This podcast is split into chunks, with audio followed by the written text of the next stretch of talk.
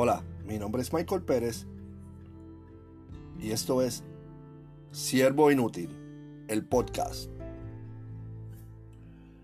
La celebración del nacimiento de nuestro Salvador es un momento para reflexionar sobre la persona de Jesús.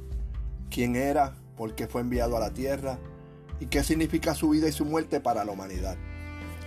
El nacimiento virginal de nuestro Redentor fue y es el cumplimiento de la promesa de Dios de reconciliar a la humanidad consigo mismo. Es un momento para estar agradecido por la fidelidad y el amor de Dios por nosotros.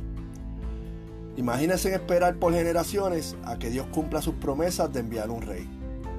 Desde el momento en que el pecado fracturó la creación, al pueblo de Dios se le había prometido un redentor.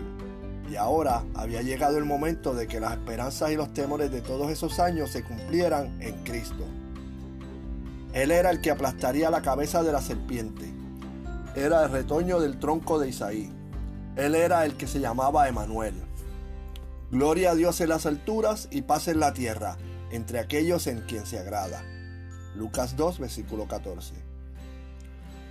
El pueblo de Dios había estado esperando la llegada de Jesús y aquellos a quienes se les dio la maravillosa noticia no fueron los que se sentaron en tronos o tenían riquezas y estatutos. No, los favorecidos eran los marginados, los inaceptados, los imperfectos y los pastores. El anuncio del ángel fue para ellos. Porque os ha nacido hoy en la ciudad de David un Salvador. Lucas 2, versículo 11. Y el anuncio es para nosotros. Esta es la buena noticia de la Navidad. Esta es la buena noticia de gran alegría para los tristes que viven al margen.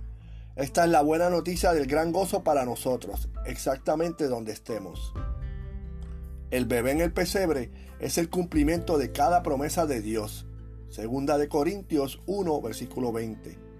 Cristo cumplió la promesa de Dios para Adán y Eva, para Abraham, para los israelitas, para María y José y para nosotros hoy. Esto es Siervo Inútil, el podcast.